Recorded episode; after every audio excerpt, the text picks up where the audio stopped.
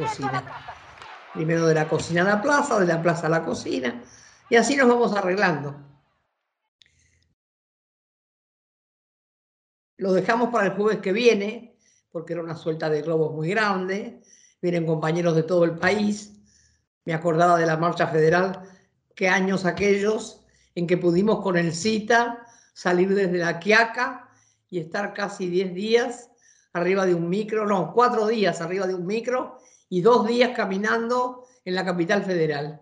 Y ahora no podemos dar ni media vuelta. Madre mía de mi alma, lo que hacen los años. No se puede creer. Pero bueno, ojalá que el pedido de tierra y, y pan y trabajo se haga realidad, porque es mucho el esfuerzo y mucho el sacrificio que están haciendo los que vienen desde el norte y desde el sur, que hace varios días que están caminando. Yo voy siguiendo con mucha atención la gira del presidente. Una gira que, nos avergüenza nos avergüenza mucho a todos. Gastar tanto dinero, tanto viaje, solamente para presentar su candidatura. Y es de cobarde lo que hizo, porque como no se anima a presentarla acá, va al exterior. Eso es bien de cobarde, porque si quiere enfrentar las cuestiones, que las enfrente acá, no que hable a 13.000 o 14.000 kilómetros, bueno, no sé qué, lo que dice, es bien de cobarde, ¿no? Cobarde y compadrito, porque los compadritos son cobardes a veces. Cobarde y compadrito. Le falta el chambergo y ya lo tenemos listo. Yo quiero, como siempre le hablo, no me escucha, no me importa nada lo que digo, pero igual algún día le va a entrar. A mí me preocupa mucho que van a hacer un censo. Me parece muy bien. Pero ¿sabe, presidente, de qué se olvidaron? en el censo, ahora que usted anda regalando comida a los países del primer mundo ricos, riquísimos, haciendo la laca que tenemos comida para darles, quiero que en el censo queremos millones de argentinos con los que he estado hablando, con miles y miles y esos miles con los miles, queremos saber cuántos niños y niñas murieron de hambre y de enfermedades de la pobreza porque si no el censo no vale. Hacemos un censo para saber los que estamos vivos, bien, colitos y viviendo. Y viviendo. No. Necesitamos saber cuántos niños y niñas han muerto en estos años, casi tres años que usted está gobernando. Usted dice, parece que gobierna solo, porque se habla del solo siempre. Tiene un yoísmo, madre mía de mi alma. Ahora hay que consultar a un psiquiatra a ver qué es lo que le pasa porque habla yo, yo, yo, yo, yo, yo, yo, yo, yo. Bueno, se ve que de chico no los marcaron mucho. Me da mucha tristeza, señor presidente, las cosas que usted dice en el exterior.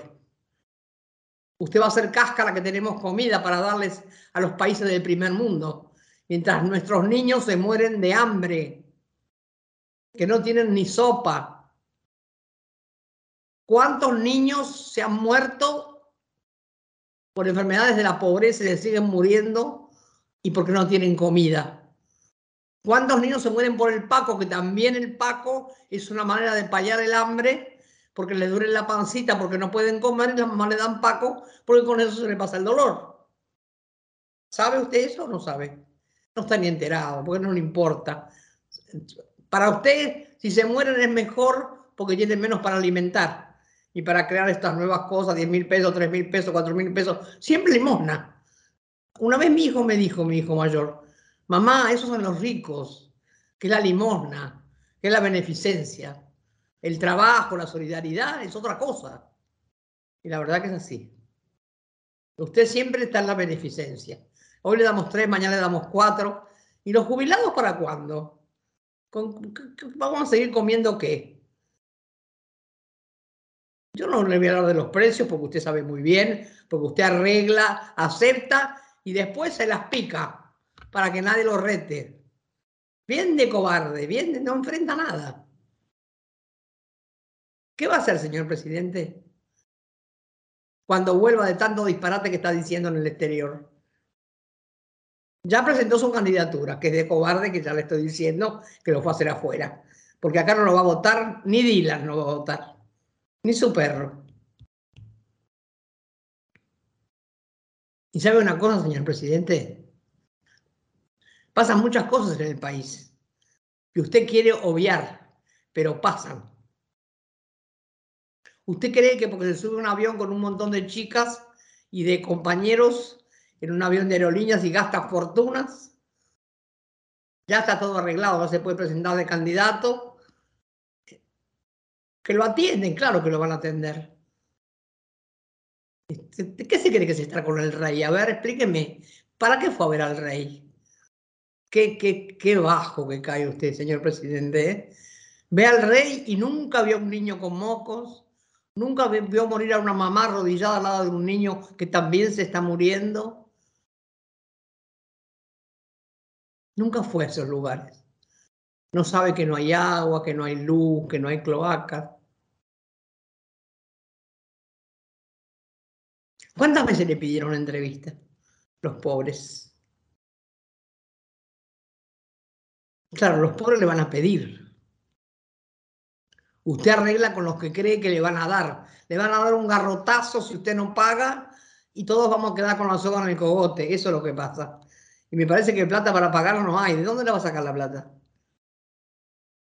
¿Tiene, ya sabe dónde la va a sacar?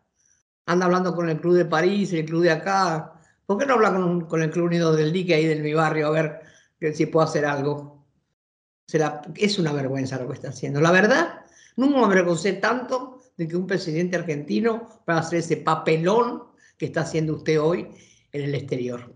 Fíjese lo que le preguntan los periodistas y después analice con toda la barra que tiene ahí todas las pavadas que usted contesta. Usted no salió para eso, o sí salió para hacer. Nos engañó que iba para una cosa y hace otra. Fue a presentar su candidatura. Bueno, bien de cobarde, ya se lo dije al principio. Bien de cobarde. Se fue afuera porque Carlos se animaba. ¿Verdad que es muy triste lo que nos pasa? Que tengamos un presidente que se cree que, que maneja el país él solo. Es otro Macri. Otro Macri. Hacen las cosas solos, los negocios solos, atrás trapa, atrás del pueblo, no consulta, no presenta, no va al Parlamento, no le importa el Parlamento, no existe para usted. El Parlamento no existe para usted. Hay cuatro que lo aplauden, como siempre. Se parece mucho a Menem usted. ¿eh? Falta que baile con odaliscas, después la tenemos todas. ¿eh? Que no sé si baila por ahí, no lo vemos. Eso puede ser también. Me da vergüenza de tener el presidente que tenemos. Y sabe qué, tengo mucha tristeza por haberlo votado, como mucha gente. Claro, lo votamos porque había que ganarle a Macri. Y elegimos lo mejor de lo peor. Siempre hay lo mejor de lo peor. Y lo mejor de lo peor era usted. Y así nos va.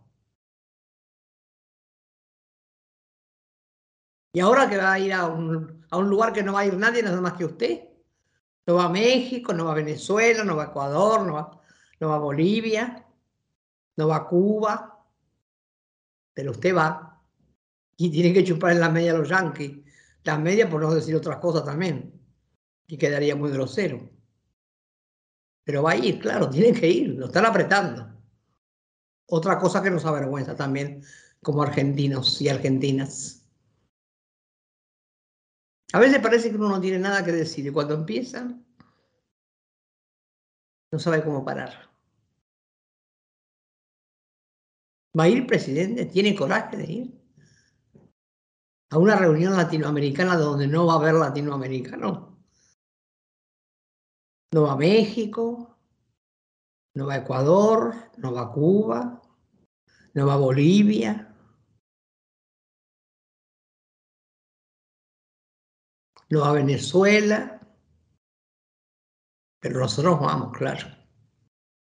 Tenemos cada amigo nosotros también, que más vale perderlos que encontrarlos.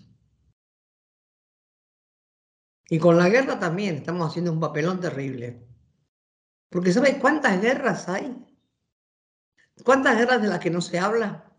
Ayer, anoche tarde, me entero que mataron a una chica que yo conocía mucho, una periodista que se llama Suen Abu Aklet, que trabajaba en Cisjordania desde 1996, es una periodista muy arriesgada, muy arriesgada, en esa guerra tapada que usted nunca habló, donde los palestinos están haciendo un esfuerzo, es horrible que los palestinos estén en guerra permanente, que le hace Israel la guerra permanente, pero como es Israel y la amparan los yanquis, dicen otra cosa, que nadie habla de eso, nadie habla de eso.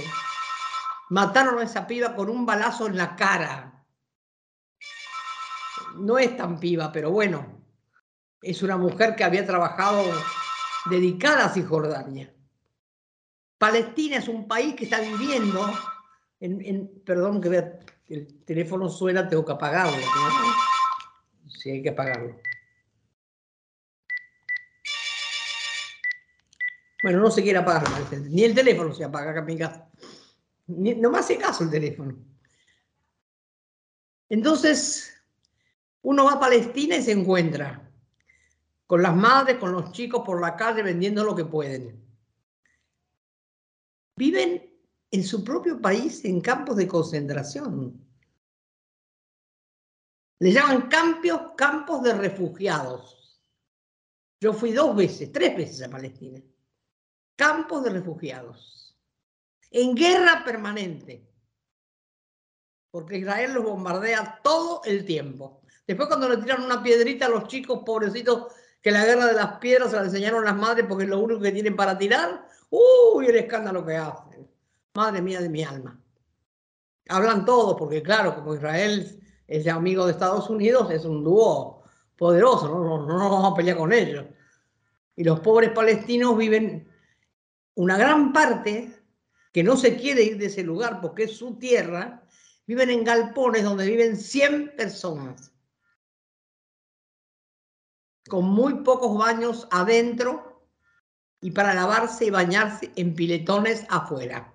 Y ahí nadie va a decir que es mentira, porque ahí estuve y lo vi. Y allá arriba, en una montaña que se llama Arjona, hay una casillita de qué? Con una banderita de Naciones Unidas. Miren qué buenos que son. Desde allá arriba los cuidan. Los espían, no los cuidan. Los espían. Y no pueden salir a trabajar. Y ahora con el muro que hizo Israel, que entran y salen cuando Israel quiere abrir el muro, no cuando ellos tienen que pasar porque en Palestina no hay trabajo. Y ahora matan a esta periodista. ¿Y qué vamos a decir? ¿Vamos a salir a decir algo? ¿Vamos a hablar de esa guerra?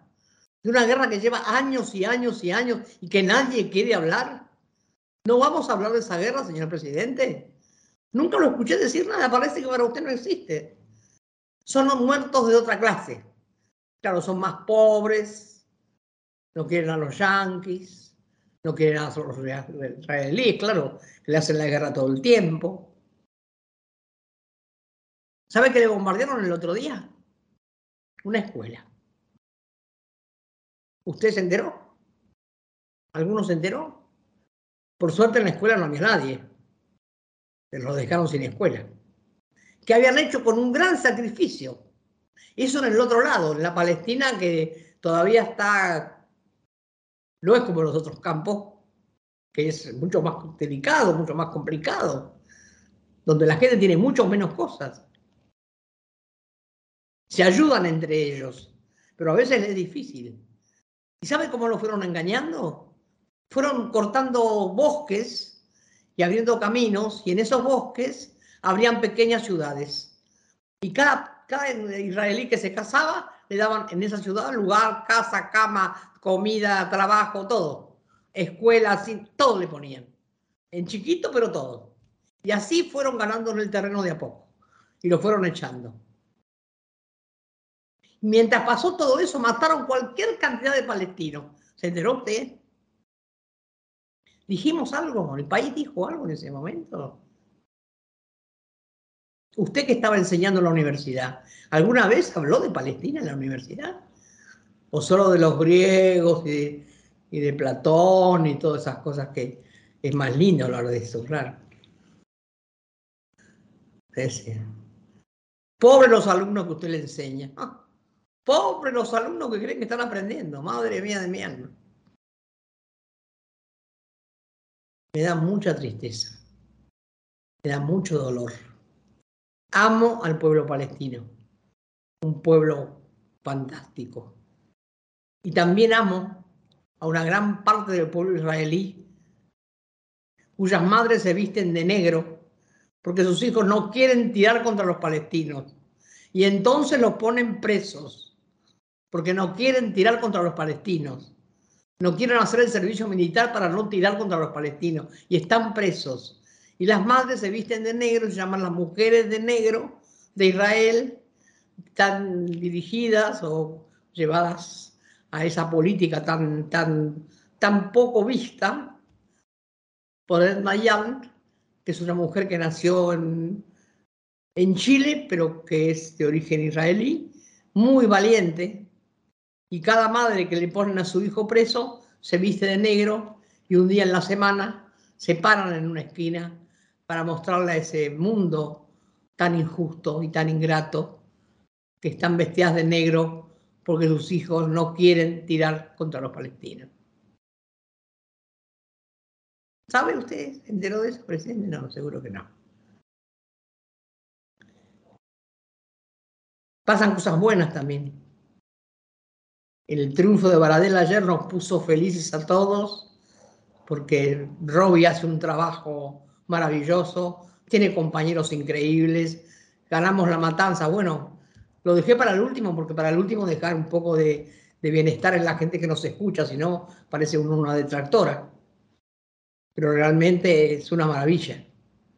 Y es una maravilla también todo lo que están haciendo los compañeros que acompañan a Cristina en las presentaciones, el trabajo que están haciendo dentro del Parlamento, a ver si podemos sacarle esa plata que se llevaron para afuera los ricos para pagar la deuda, sería fantástico. Que podamos llegar a eso sería fantástico. Pero claro, es difícil, ¿viste? Es difícil. Porque, claro, no tenemos la mayoría. Aunque esto que hizo Cristina ahora, esa jugada fue magistral, como todo lo que hace ella, ¿no? Estamos enterados, los argentinos, de casi todo, de estas cosas que son tan buenas, que nos dan tanto aliento. Cada vez que habla Cristina, quedamos todos contentos y escuchamos un montón de veces el discurso, no porque sea solo discurso, ella habla y hace, o hace y habla. No quería dejar de hablar hoy, aunque no vamos a la plaza. Para el jueves que viene, les prometemos la suelta de globos, como íbamos a hacer, por los 2.300 jueves, que estamos ahí en la plaza o aquí en la cocina, pero también hacemos la plaza. Así que perdónenos los que van a ir a la plaza y se encuentran que no estamos. Y ojalá los que piden pan, trabajo y tierra, tierra, pan y trabajo, consigan que alguna vez la tierra sea nuestra y no se la esté regalando el presidente como se la está regalando y vendiendo a muchas compañías extranjeras. Ahora parece que le van a devolver a los mapuches un gran pedazo de territorio que le habían quitado Vamos a ver si es verdad, si le dan los Yo eso también lo doy como una buena noticia, porque sería muy bueno que le dieran realmente la escritura, no que sea bla, bla, bla para ganar puntos o ganar votos, ¿no? Que sea verdad. Me parece que eso sería muy importante, porque si no, estamos en el otro. Bueno, otro jueves más, esta vez desde la cocina. Les prometo que el jueves que viene nos juntamos en la plaza y cada uno va a tener su globo y van a cruzar el río. ¿eh? Muchas veces los globos cruzan el río, llegan a Uruguay, a las playas. Los esperamos el jueves. Gracias.